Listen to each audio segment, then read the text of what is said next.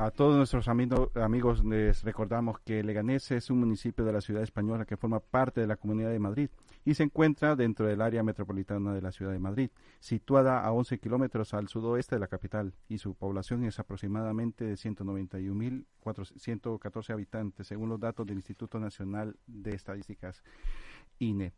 Eh, como siempre, recordándoles que pueden acceder a la página de la radio eh, LGN Radio visitándola con www.lgnradio.com y ahí van a poder ver y poder escuchar los programas que se transmiten a través de la radio.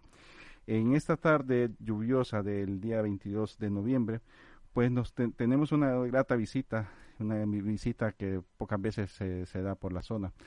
Hoy tenemos en el estudio a don Ginés Ramón García Beltrán, a don Jaime Pérez Boquerini, que muchos ya lo conocen, una persona muy carismática aquí en Leganés, párroco de la de la iglesia San Salvador, San Salvador y tenemos también al secretario Guillermo. Don Ginés es, es, el obispo de la diócesis de Getafe. Bien, y hoy lo tenemos aquí. Muy buenas tardes, don Ginés. un placer tenerlo aquí es un grato honor para todos los leganenses y no que no somos de Leganés, pero sentimos a Leganés en todo nuestro ADN. ¿Qué tal? Buenas tardes. Buenas tardes, un placer estar con vosotros y compartir este tiempo. ¿Qué tal? Una tarde de lluvia. Ayer era su, iniciaba su ya su, su visita pastoral a aquí en Leganés, con oficialmente celebrando la misa. Ahora una lluvia, una bendición. Creo que se esperan muy buenos frutos en esa su visita por acá por Leganés. Bueno, yo espero que, la lluvia sea un signo de lo que va a ser la visita pastoral, que sea una, una bendición de Dios, que como bien dices, em, empezamos ayer a esta parroquia de San Salvador, de Leganés, que es la parroquia de siempre, la parroquia del centro de, esta villa. Muy bien. Eh, vemos que usted toma posesión de, de obispo en el 2018 aquí en Getafe en el 2018. Venía de otra parroquia, ¿no? Venía de otra diócesis del sur de España, eh, una diócesis pequeñita que se llama Guadix, en la, en la provincia de Granada. Mm, qué bien. Sí, habíamos escuchado de que habían cambios dentro de la iglesia. También eh, usted recibe el testigo de, del anterior obispo, o ahora obispo emérito, don Joaquín. Así es, me, dio una buena herencia. he recibido una buena herencia que él ha, cuidado y ha cultivado, como lo hizo el primer obispo de esta diócesis, que es una diócesis muy, muy joven, ha cumplido ahora 30 años. Por tanto, me he encontrado una diócesis muy viva, con, mucha actividad, con tantas y tantas personas buenas que, que ahora de un modo especial voy descubriendo en la visita pastoral que, que realizo a toda la diócesis, ¿no? Voy poco a poco visitando despacio las parroquias y conociendo pues tantas realidades de una iglesia viva, de una iglesia real, que yo creo que esta es la iglesia más real que existe cuando uno entra en la vida de, cada feligrés, cuando corre sus calles, esta es la iglesia. Muy bien. Eh, dentro de estos tres años que ya lleva usted así en, ya en funciones, eh, ha sido que las dificultades que ha tenido y también las alegrías, tal vez nos puede resumir un, en estos tres años? ¿Cuál ha sido esos momentos gratos y no gratos? Bueno, yo, yo creo, empezaré por las alegrías, que, es lo más importante, ¿no?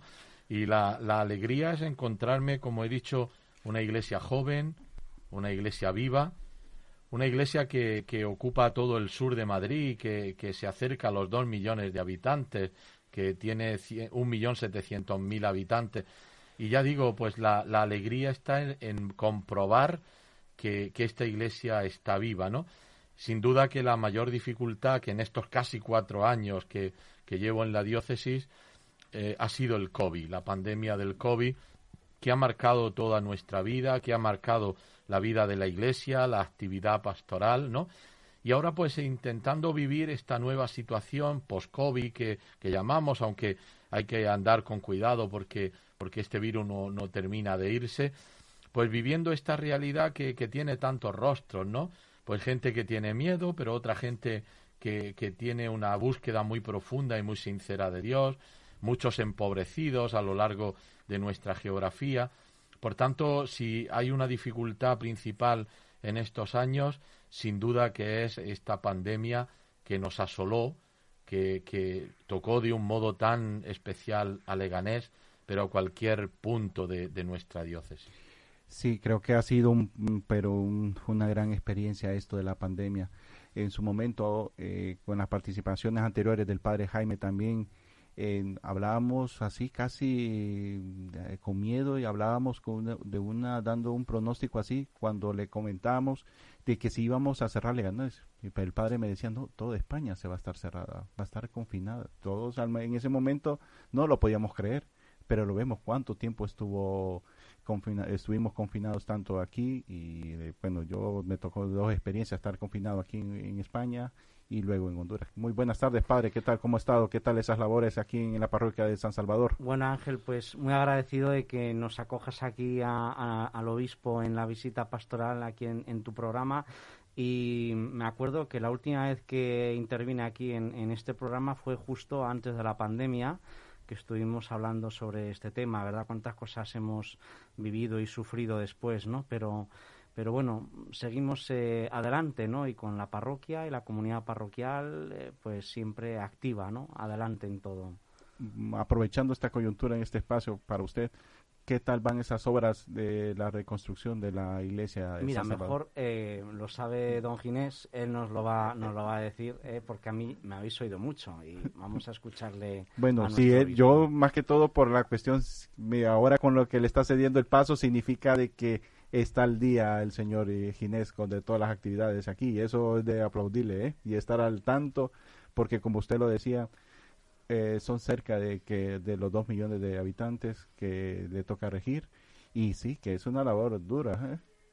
bueno mejor que el párroco no no lo sé no es verdad que, que por parte del obispado y por mi parte pues hay verdadero interés en esta obra que es una obra emblemática no solo en Leganés sino en toda la diócesis. Y por tanto nuestro interés en que la obra se haga bien y se haga pronto. Para esto hay, un factor que es importante, el dinero. Entonces la obra irá bien y sobre todo irá todo lo rápido posible en la medida que tengamos financiación para ella. Pero bueno, creo que, que vamos por buen camino. Era una obra muy delicada, muy compleja, y que creo que, se está haciendo muy bien con el asesoramiento de, de tantos técnicos, con una buena empresa que está haciendo la obra y es verdad que con un seguimiento, yo quiero reconocerlo públicamente, pues con un seguimiento muy importante por parte de don Jaime, del párroco, ¿no? Que está pendiente de, esas obras. Y yo estoy deseando poder venir a, inaugurar la obra de, esta iglesia, que es una sin duda de las mejores que tenemos en la diócesis y, no solo por, por lo, el valor patrimonial que tiene, que es evidente, sino también por el valor pastoral real que tiene esta parroquia, que es una parroquia, como voy viendo en este poco tiempo y seguiré comprobando, pues una parroquia muy viva. Yo creo que el, la iglesia del Salvador, el Leganés, es una referencia, es un signo que identifica no solo a la iglesia de Leganés, sino también a, esta población, ¿no? Por tanto, creo que las obras, por lo que me van diciendo, van a buen ritmo y espero que lo antes posible podamos volver a abrir la iglesia y que la iglesia pueda volver al culto público. Muy bien. Se tiene programada una visita mm, este jueves, ¿no? Que muchas personas podrán también eh, poderlo saludar a ustedes, ¿verdad? En su caso, don, Ginés como obispo todas las personas pues eh, se le hace mucha mención en las homilías, bien, a don Ginés. Eh, es un buen momento también para tener un contacto así, aunque siempre respetando las normas de, seguridad. Pero sí creo que nos puede hablar algo sobre esa visita que, que se va a tener en la, en la parroquia de San Salvador. Bueno, pues iremos a, la parroquia según el, el programa que ha establecido el párroco para, para visitar, para ver la, la evolución de las obras. Eh, imagino que va a estar el equipo técnico que lleva las obras y que nos explicarán qué es lo que están haciendo, cuál es el proceso de, de la obra y también espero que, que, nos den un apunte de cuándo va a ser el, el, final, por lo menos el final aproximado. Y bueno, ya, ya, me, me ya pude comprobar que, que don Jaime ha ido invitando a aquellas personas que le interesa eh, ver cómo va, cómo está el estado de las obras, cómo van las obras. Y creo que esto es muy importante porque lo que se ve siempre uno eh, como que, muestra más interés por aquello que conoce.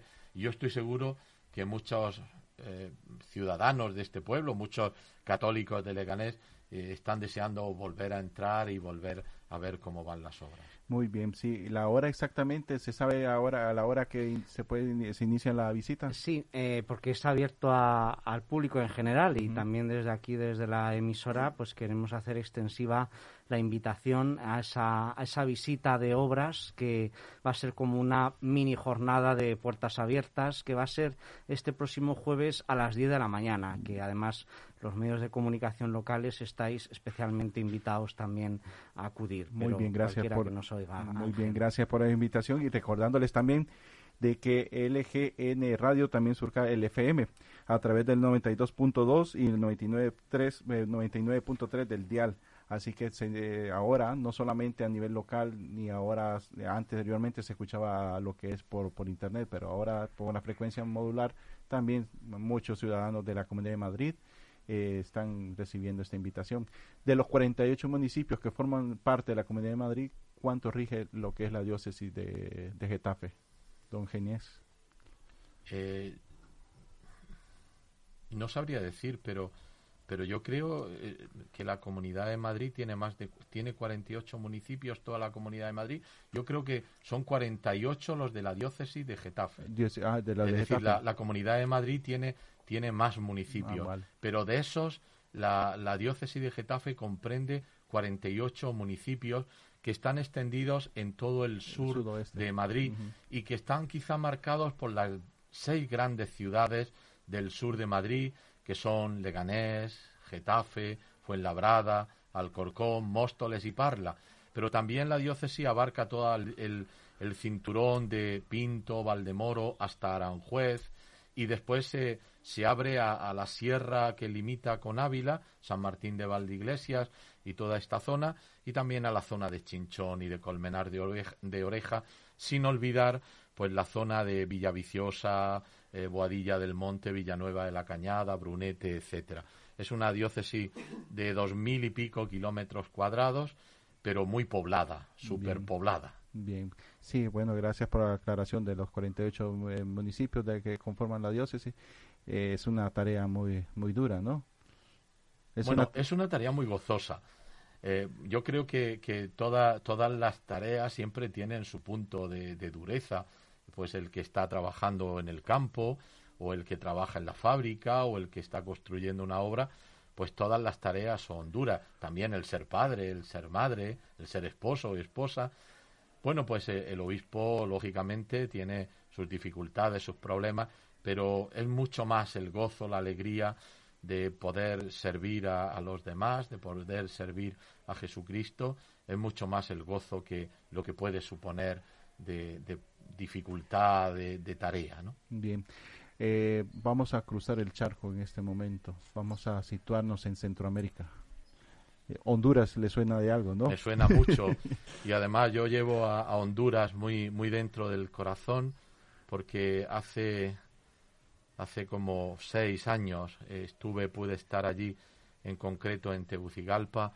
Pude estar 15 días, aunque me moví por otros lugares de Honduras y un poco me, robó el corazón Honduras, la gente de Honduras, su, su bondad, su, su religiosidad y también pues, ¿por qué no decir? Me, me impresionó pues sus pobrezas, todos tenemos pobrezas y Honduras también las tiene, ¿no? Y por eso pues siempre, siempre rezo por Honduras y siempre me acuerdo de, de Honduras porque para mí fue una experiencia muy, en mi vida muy importante, ¿no? Que me tocó muchísimo el corazón. Y bueno, qué decirte a ti, yo tuve el privilegio de poder celebrar junto con el cardenal de Tegucigalpa la, la Virgen de Suyapa, ¿no? Que es un, un espectáculo, eh, la, la Eucaristía, que es el momento principal, pero después las grandes peregrinaciones y el amor a la Virgen que la noche anterior se hace en una gran vigilia festiva donde hay miles y miles de, de hondureños, ¿no? Para, para venerar a la Madre del Señor, ¿no? Es un pueblo muy, muy vivo, muy bueno, muy religioso y claro que me suena mucho. Sí, me, me alegro y muchas gracias por esas palabras. Eh, sépalo de que gracias a Dios y gracias a todos sus hijos y especialmente también don Jaime que nos siempre nos colabora para hacer una celebración cada primer, eh, bueno, para el 2 de, febrero de cada año. Eh, siempre lo trasladamos a lo que es el primer domingo por factores de tiempo y de las demás de las personas, pero como dice usted, eh, la, la fe pues está muy marcada y, se, y eso es contagioso, eso muy, se siente muy alegre. Unos amigos que están en Estados Unidos tienen un grupo que se llama Discípulos del Desierto, en el desierto, ellos están en California, ellos también van a estar escuchando este programa porque ellos dijeron pues que, bien de que tengas esos invitados de honor hoy y también no solamente en Honduras, sino que ya ves, tiene, eh, invitaciones por otros sitios que esperamos que algún día, pues ya cuando se normalice esto, eh, no solamente hay una visita aquí dentro de, la, de lo que es la diócesis, sino que también pueda salir y, llevar también esa esperanza que muchos eh, desean. Porque antes eh, mirábamos que había mucha misión por parte de, la, de la iglesia en España, pero ahora se ha perdido eso, eh, señor obispo. Sí, sí, vivimos en, en Occidente, Occidente vive una secularización, una, una ausencia de Dios, porque muchas veces hemos desterrado a Dios de nuestra propia vida, hemos desterrado a Dios de lo público, y, hemos convertido a Dios como si fuera un, un objeto de, mi devoción privada. Y esto repercute para, yo creo que para mal en la, en la sociedad. Eh, es típico de, de, una sociedad donde el yo del hombre se ha engrandecido, pues ocultando, eh, privando la, de la presencia, de la presencia de Dios. Por eso, puesto que hemos hablado antes de Honduras, yo recuerdo eh, llegué a Honduras una noche, a Tegucigalpa una noche, como sabe, a tu ciudad le llaman también la Cenicienta, ¿no? Porque porque por la noche es muy bonita, está llena de, luces, ¿no? Efectivamente, se parece un pesebre, o sea, o sea, de que parece aquello vistas de Navidad. Pues por la mañana muy temprano, porque allí madrugáis mucho, celebré la Eucaristía, eh, que iba, iba a celebrar la Eucaristía con un grupo de jóvenes, ¿no? y mi, mi sorpresa, mi impresión fue, no sé si eran las seis de la mañana, ver allí donde iba a celebrar la Eucaristía más de 600 jóvenes, pero no solo esto, sino gente que venía de lejos, que había tenido que caminar, que había tenido que coger el autobús para llegar allí. Eh, bueno, desgraciadamente esto, esto lo hemos perdido mucho en lo que llamamos el mundo occidental, Europa, los países ricos, ¿no? Y, y realmente no, no hemos ganado en humanidad. Parecía que esto, el apartar a Dios, significaba la victoria de lo humano, la victoria del hombre, pero la historia no, nos demuestra que la ausencia de Dios no nos humaniza, sino todo lo contrario, que nos deshumaniza. Y no hay más que mirar al escenario del siglo XX para darnos que la ausencia de Dios ha traído guerra, destrucción, que ha roto la naturaleza y tantas y tantas cosas. Por eso creo que sí, que vivimos una, un momento en ese sentido muy, muy secular, muy secularizante.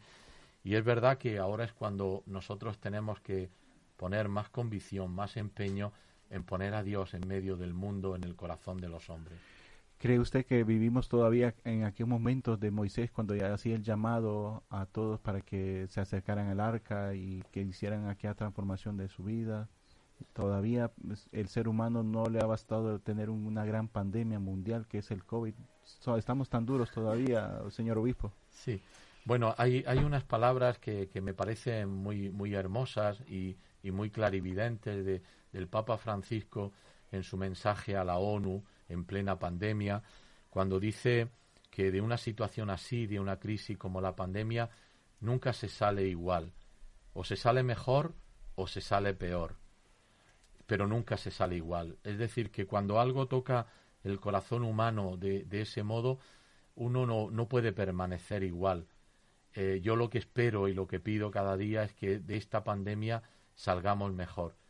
Es verdad que hay signos que nos hacen, nos pueden hacer pensar que, que no vamos a salir mejor de, de, esta pandemia, pero hay otros signos que sí, sí que, que nos dicen que, que el hombre ha descubierto que lo importante no siempre está en lo grande, sino que está en los pequeños gestos, que, que pequeñas situaciones o gestos que nunca habíamos valorado, hoy los valoramos muchísimo más, ¿no?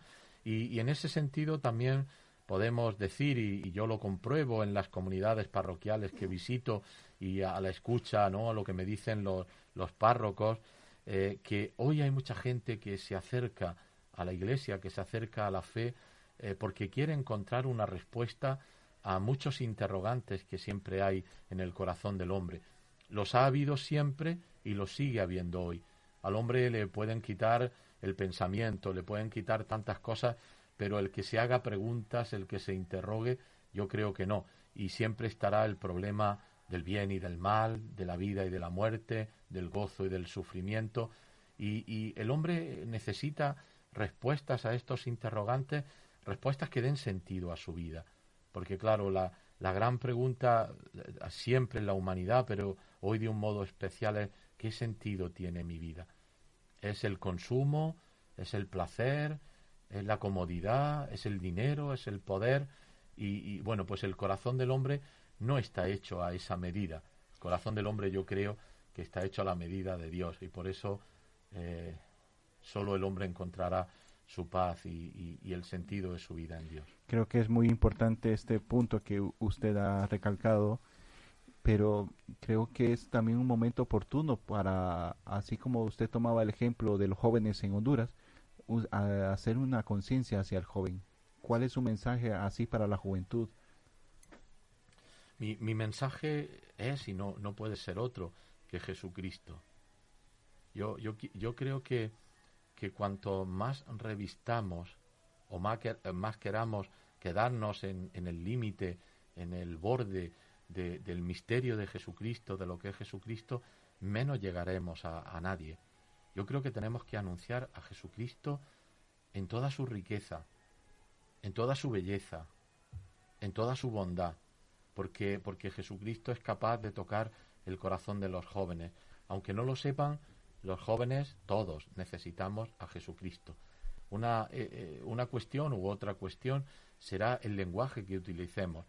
Y yo creo que tenemos que utilizar el lenguaje que hoy utilizan los jóvenes, los medios que hoy utilizan los jóvenes, pero sin reducir, sin, sin, sin recortar lo que es el misterio de Jesucristo que hemos recibido de la Iglesia, que hemos recibido de nuestros padres, de la comunidad, pues no podemos recortar nada, no podemos hacer una iglesia a la moda, pero sí una iglesia que, sea comprensible, un mensaje más que una iglesia, un mensaje que sea comprensible. Sí, porque créame lo que es muy triste cuando vemos, bueno, en mi caso que trato de ser un poco crítico con la juventud, que se dejan atrapar por, por ejemplo, por estar a la moda, que eso es la gran lucha de lucir unas par de zapatillas o tener un aparato de última generación de X marca y perdemos mm, muchas cosas que también dentro de ellas los valores, los valores dentro de la familia. Y algunas veces la misma desintegración pues es un factor muy muy muy muy, muy importante dentro para la juventud, o sea, de que ellos prefieren ver a un Messi, reflejarse en un Messi, reflejarse en un Cristiano Ronaldo, pero lo que dice usted, no buscan aquello de reflejarse en una imagen de Jesucristo. Bueno, pero eh, tendríamos que preguntarnos, yo, yo lo he preguntado muchas veces, tu ídolo es Messi, tu ídolo es Cristiano Ronaldo, pero eh, ¿por qué es tu ídolo? Y no es porque juegue bien al fútbol, es porque gana mucho dinero. También lo material. Pero esto es lo que, lo que hemos ido metiendo eh, en una cultura materialista, hemos ido metiendo en el corazón de, de los jóvenes. Y yo creo que aquí tiene un papel fundamental, porque lo, lo acaba de nombrar, la familia. La familia. La familia tiene que ser el, el núcleo de la sociedad, la primera iglesia, el, la primera correa de transmisión de los valores, yo diría más, no solo de los valores, sino de las virtudes. De la fe, ¿no? Y de la fe, por supuesto. Y en sus palabras, ¿cómo, o cómo interpreta usted la fe? La, la fe es lo que cada uno intenta vivir cada día, yo al menos intento vivir cada día. Y a mí en, la fe cada vez me, me, consuela más saber que la fe es confianza. La, fe es una palabra eh, hebrea, ¿no? Y después evolucionada eh, en el griego, incluso en el latín, pero que se traduce siempre por confianza. La fe es confianza. La fe es creer en lo que uno no ve, en lo que uno no puede demostrar. Yo sé que dos y dos son cuatro, para eso no necesito fe. Yo, yo sé que, que una ecuación matemática no, no necesita más que, que, que, realizarse. Sin embargo, la fe es otra cosa. La fe es algo que, me saca de mí mismo, que trasciende. La fe, la fe es algo que, que me descoloca. La fe es algo que me confronta. Y por eso, ¿yo por qué creo? Porque tengo confianza. Por eso la, la, fe, la fe es confianza en el Señor. Yo me fío del Señor y el segundo paso es el abandono. Cuando uno se, se, se fía, se abandona como un niño en brazos de su madre. Un niño nunca piensa que le puede pasar algo, cuando está con su padre, cuando está con su madre, ¿no? Y, tiene la fe un tercer paso que es importante y que, quizá no siempre es fácil de vivir, que es la obediencia, la obediencia de la fe. Cuando tú confías, cuando tú te abandonas, tú sigues ese camino obediente. La, la, obediencia no es sumisión. El ponerse de rodillas no es un acto de sumisión, es un acto de libertad. Recuerdo aquel discurso tan bonito el Papa Benedicto en, la, Jornada Mundial de la Juventud de Colonia, cuando hablaba de la adoración de los magos y decía, no existe más acto de libertad que la adoración del Dios vivo. Porque es someter tu libertad a la libertad con mayúscula, es someter tu amor al amor con mayúscula. Y así podíamos decir todos los valores o las virtudes humanas y, cristianas. es unas palabras muy muy profundas, mensajes muy muy, créame lo que llena bastante de, gozo. Eh, casualmente estaba recordando que son 10 años de la, de, la, de, una, de la visita del Padre Benedicto XVI en la Jornada Mundial de la Juventud. Y gracias a Dios tuve la oportunidad de recibir el llamado de la diócesis para poder colaborar y créame lo que yo se lo, se lo he comentado al Padre Jaime y a muchas autoridades que en lo que pueda, pues mi colaboración va a estar ahí igual que aquí a través del medio, a través de LGN Radio, eh, para cualquier eh, actividad o cualquier mm, cosa que podáis necesitar, pues estamos abiertos tanto en el programa Sin Acento como en la misma radio. Jesús Monroy Almudena también, eh, que está en controles hoy, que no la hemos saludado.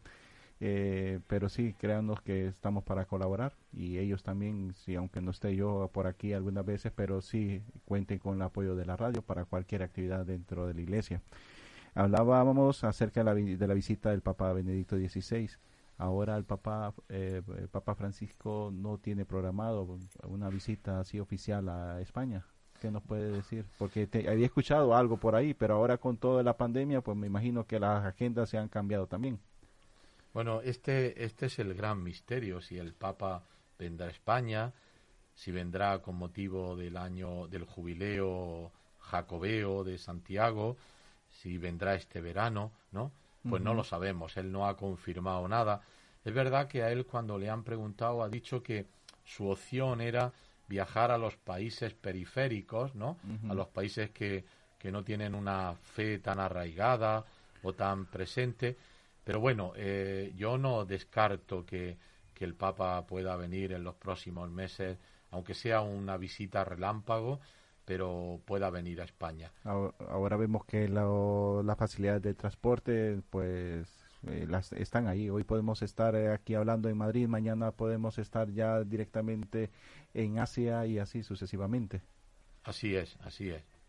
Por tanto, esperemos que, que el Papa venga en algún momento. Eh, con, la, con las autoridades locales y las, actividades, eh, las autoridades civiles, ¿qué tal su apoyo para lo que es la diócesis y en este caso para la parroquia? ¿En verdad han ido cumpliendo con todas las expectativas que tenías eh, planteadas con ellos? Sí, la, la relación con las autoridades civiles y en concreto en Leganés son muy buenas, muy cordiales, son unas relaciones de colaboración, no solo en la ayuda importante que han hecho para la restauración de, del templo de San Salvador, de aquí de Leganés, sino también hay, hay una colaboración en un campo que, que nos interesa a ambas instituciones, tanto al ayuntamiento como a la Iglesia Católica, que es la ayuda a los más necesitados.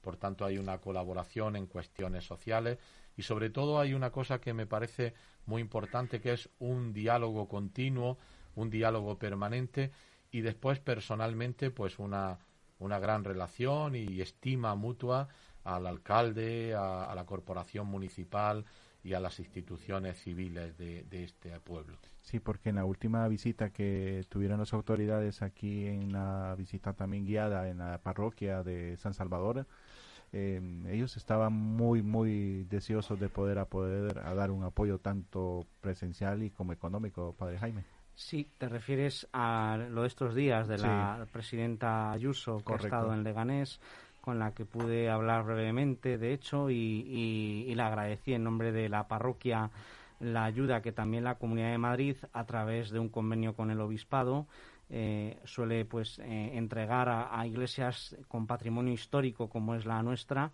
que de hecho va a recibir una ayuda importante y que ya la está recibiendo eh, este mismo año. Y sí, la verdad es que fue un diálogo breve con la presidenta y ella misma nos eh, prometió que, esas eh, subvenciones seguirían adelante como estaba previsto. Sí, sí, también con la Comunidad de Madrid estamos muy agradecidos. Señor Obispo, y acerca de que también aparte del COVID vemos una relación que la financiación. Algunas veces miramos que las iglesias han estado cerradas que es cerca de seis meses por dar un número así, algo ni más ni menos, un promedio.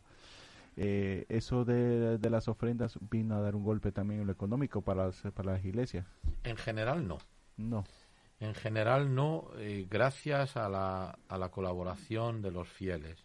Bien, siempre han estado aportando. Han estado aportando y después del tiempo en que que fueron, si no me equivoco, dos meses y medio lo que las iglesias estuvieron cerradas. Después de esto ha habido gente generosa y bueno, como dice el Evangelio de hoy, también la pobre viuda que solo dio dos monedas y dio todo lo que tenía para vivir, pues hemos tenido testimonios preciosos de, gente sencilla, pobre, que, que, ha colaborado con la iglesia sabiendo que seguíamos teniendo los mismos gastos. Sí, porque los gastos se mantienen y, lastimosamente eso nadie nos puede quitarlo de los, gastos. Pero también, perdone que haga enfoque algo económico, pero el programa también va en el aspecto económico, la digitalización, lo cultural. La parroquia de San Salvador no solamente es un templo de fe, sino también de cultura. Hay obras ahí que superan su, el precio vemos el retablo que creo que para mí es algo de, lo, de la transfiguración, que es de, de las cosas más bellas que he podido ver y sentir y ver el momento también que gracias a estar en la, con la diócesis, estar en, en Israel, estar en el monte Tabor, es algo que lo llena bastante a uno. Presenciar y recordar cada vez que uno presencia una misa, recordar ese momento, ver ese momento de la transfiguración, creo que también la cultura, el, el arte está dentro de la, de la, iglesia. Está claro, la, la, la fe se hace cultura, porque la fe se encarna en un pueblo, en una gente, y lo que nos ha demostrado estos 20 siglos del cristianismo es que el cristianismo se ha hecho cultura, la fe se ha hecho cultura, y ahí están pues todas nuestras iglesias, ahí están todos los testimonios pictóricos, ¿no? La literatura, es decir, cualquier campo de la cultura, del saber, está impregnado de, la fe evangélica. Y es que ya lo dice el Evangelio, de lo que está lleno el corazón, habla a la boca. Por eso cuando uno se acerca a todos estos grandes monumentos, eh, que son monumentos a la fe, a la gloria de Dios, porque esto no se ha creado para, para ser museo, aunque, aunque muchas de, de nuestras piezas sean dignas de museo y de nuestras iglesias sean verdaderos museos, pero no se han creado para eso, se han creado para la gloria de Dios. Y cuando uno ve la sensibilidad de los artistas, ¿no? De cualquier momento de la historia, pues para expresar la fe eh, en, en, un lienzo o en un edificio o en una obra literaria, pues te das cuenta la importancia que tiene la fe, que ha tenido la fe pues para todo lo que conocemos como Occidente, la importancia que tiene la fe para, para el crecimiento del hombre, para, para el espíritu en sentido general del corazón humano. Muy bien. Mire, no sé si usted está al tanto, pero es una, una, noticia que pude ver ahí por la televisión. es acerca de que mm, en Valencia hay unas parroquias que mm, las ofrendas las hacen ahora por teléfono o hasta por la tarjeta de crédito. ¿Por qué no se ha podido eso innovar aquí en la diócesis de, Getafe? Sería también, una buena oportunidad. También lo hacemos. Ah, también. El Bizum y, ah, todos estos medios. Sí, sí, sí. Ah, bien, porque creo yo al menos desconocía de eso. Sería bueno de que también se hiciera un, eco de, de, ese tipo de servicios que también eh, la digitalización, ahora el comercio electrónico, todo eso viene a ayudar también a lo que es para la parroquia, ¿no? Sí, depende ya también de cada parroquia, su situación y la conveniencia o no de hacer esto, pero en la diócesis existen distintos lugares donde se pueden hacer las aportaciones por este medio u otras personas que tienen suscripciones mensuales o, periódicas en general para, para, o para ayudar a la a la rehabilitación de, del Salvador o para la ayuda a las necesidades de la Iglesia en general. Eh, acerca de su visita aquí en, Leganés, en lo que es eh, oficialmente ha comenzado ayer 21, ¿no? A la parroquia sí, ya, ya había... Háblenos de esa visita, cuando, bueno, oficialmente ayer, cuándo finaliza. Bueno, eh, aquí empezamos, empezamos oficialmente ayer, pero ya vinimos el sábado por la tarde y bueno, don Jaime nos ha preparado un programa muy completo y estaremos, si Dios quiere, en esta parroquia hasta el día 1 de diciembre. Leganés, y yo imagino que esto lo oyen de todos los lugares de Leganés, tiene 16 parroquias. y hemos hemos hecho ya la visita a una parroquia, al Carrascal, y después seguiremos haciendo la, la visita pastoral, yo creo que hasta octubre, noviembre del año que viene, oh. porque no queremos queremos hacer la visita bien y eh, sin lugar a duda que, esta parroquia pues tiene mucha vida, mucho movimiento y quizás sea la parroquia donde vamos a estar más, días, ¿no? Eh, yo espero mucho de, esta visita, ¿no? ¿no? No tanto mucho a nivel material, sino que yo sé que estoy convencido de que esta visita servirá de, de revitalización y servirá de, de crecimiento para, para la, misma, la misma comunidad. Yo le pido al Señor que sea no solo el paso del obispo, sino su paso ¿no? por, esta, por esta parroquia. Es, eh, lo que pasa es que en estos casos eh, todos mm, los seres humanos estamos llamados a ser hijos de Dios, religiosamente hablando, pero ya un cargo de así de obispo, pues todavía es un cargo más de responsabilidad bien, un cargo de que em, de doble función, tanto del de, sacerdote como estar llevando el, una gran diócesis como la de Getafe. Em, usted estaba hablando de esos puntos, pero los frutos en sí directamente muchas veces muchas personas están esperanzadas de decir, pero qué momento más difícil le ha tocado hacer esta, esta visita al señor párroco, el señor obispo. Bueno, pero yo, yo creo que precisamente porque vivimos en, un, en una situación pues difícil, la gente se conforma, o, la gente lo que espera más que se conforma, lo que espera son los pequeños gestos de, cercanía, ¿no? La palabra del obispo que como pastor, como padre, confirme la fe, anime a vivir la fe, y, y creo que esto es lo más, lo más importante de la, de la visita pastoral Creo que es un, un movimiento de, cercanía del obispo hacia, hacia el pueblo, del pueblo hacia el obispo. La mm. gente es muy cariñosa, la gente se acerca con verdadera devoción, ¿no? Pues a, saludarte, a, decirte que están encantados que, que estés aquí. Y yo creo que por mi experiencia que esto es lo que más queda, ¿no? Eh, estamos ya cerrando lo que es el año 2021, un año duro, vamos ya tiempo de adviento también que se nos acerca, eh, comienzo de un año 2022, ¿cómo nos puede resumir ese cierre del 2021? ¿Qué se anhela en lo del 2022? ¿Cuál es su óptica también, su crítica para lo que ha sido este año? ¿Cuáles son las esperanzas que se pueden tener para este próximo 2022? Hombre, yo espero que el 2022 sea un año donde regrese la alegría, ¿no? Donde regrese pues una situación de mayor estabilidad también social, incluso política. Espero que, que el año 2022 sea un impulso para, para nosotros en la, en la Iglesia, invitados por el Papa Francisco y, en concreto en nuestra diócesis, estamos llamados a, caminar sinodalmente, que es una palabra que vamos a repetir mucho en este tiempo.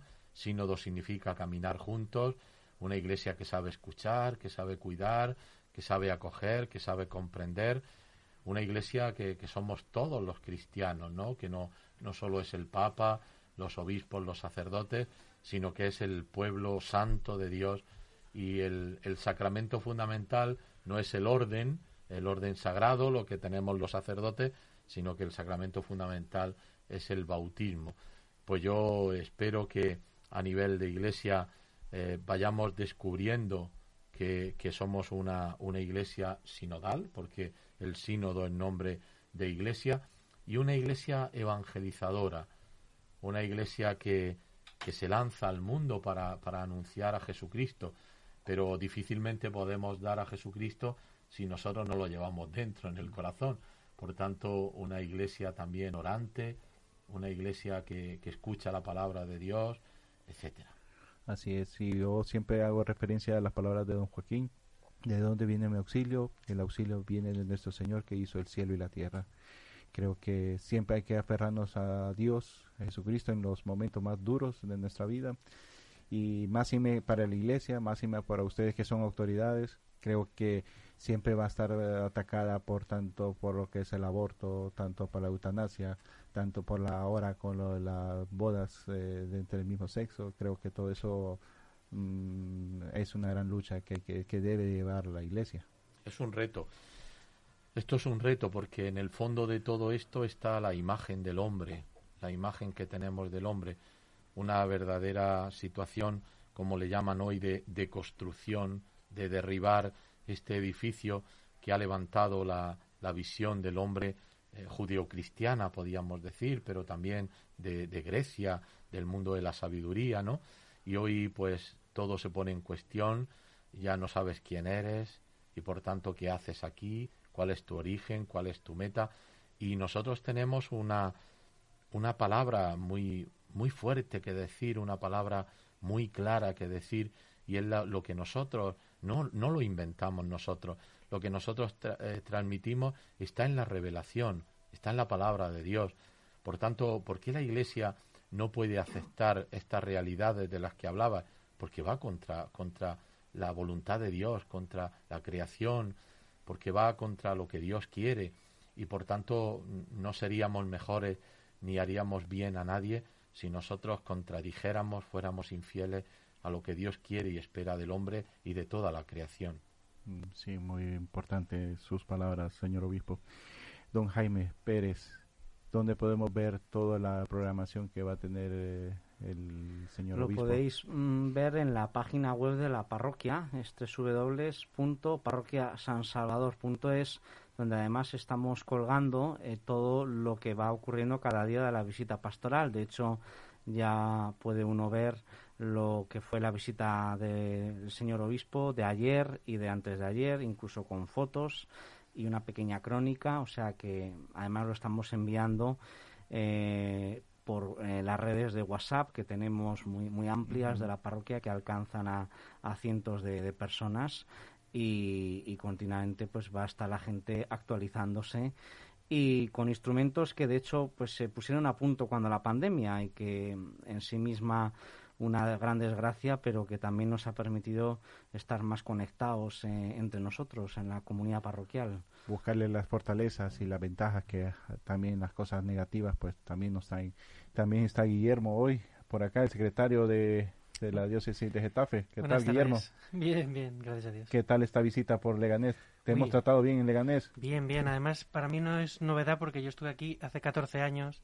Ya, ya estuve en la parroquia, fui diácono aquí durante un año, o sea que, es un reencuentro. Bueno, qué bien ese tipo de reencuentros. Ya para ir finalizando, porque sabemos que la agenda vuestra pues está muy cargada y para no agotarlos, y yo sé que esto no es un, agotamiento, sino un ejercicio que hace que crezca ese, ese músculo de la, de la fe y que en todo cristiano pues lo necesitamos ejercitar, necesitamos estirarlo y que crezca más la, ese músculo de la fe señor Ginés, para despedir su programa. Esperemos que tenga bastante frutos esta visita por acá y por todos los lugares donde el Señor lo lleve.